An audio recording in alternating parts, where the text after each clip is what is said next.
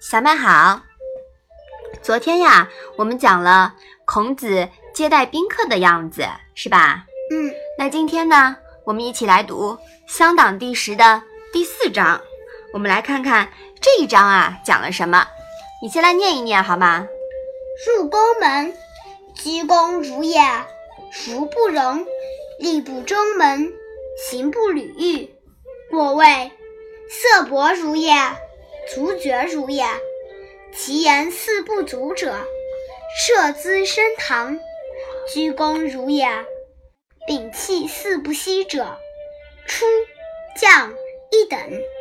逞颜色，仪如也；莫嗟趋近，亦如也；复其位，促及如也。妈妈，鞠躬如是什么意思呀？是谨慎而恭敬的样子。履阈是什么意思呢？阈呢，就是门槛。那履阈啊，就是脚踩门槛。妈妈。射姿是什么意思呀？姿呀是衣服的下摆，那射呢就是提起。那射姿的衣服，你知射姿的意思你知道了吗？是提起衣服的下摆。嗯，妈妈，降一等是不是走下一个台阶呢？嗯，你说的很对，就是从台阶上呀走下一级。逞是什么意思呀？逞啊，是舒展开、松口气的意思。末阶又是什么意思呢？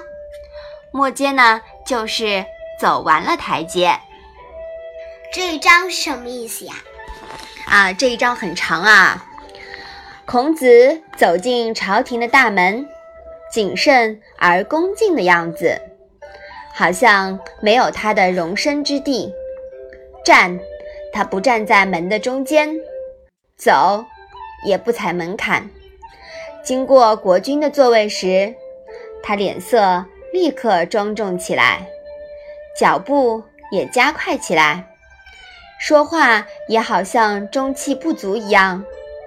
提起衣服下摆向堂上走的时候，恭敬谨慎的样子，憋住气，好像不呼吸一样。退出来，走下台阶，脸色便舒展开了，怡然自得的样子。走完了台阶，快快的向前走几步，姿态像鸟儿展翅一样。回到自己的位置，是恭敬而不安的样子。你看看这段话呀，把孔子上朝和下朝这种。动作呀，神态呀，描写的很形象的，是吧？嗯。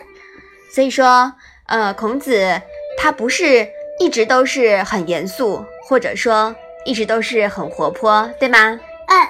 嗯，在不同的场合呀，他的表现呀是完全不一样的。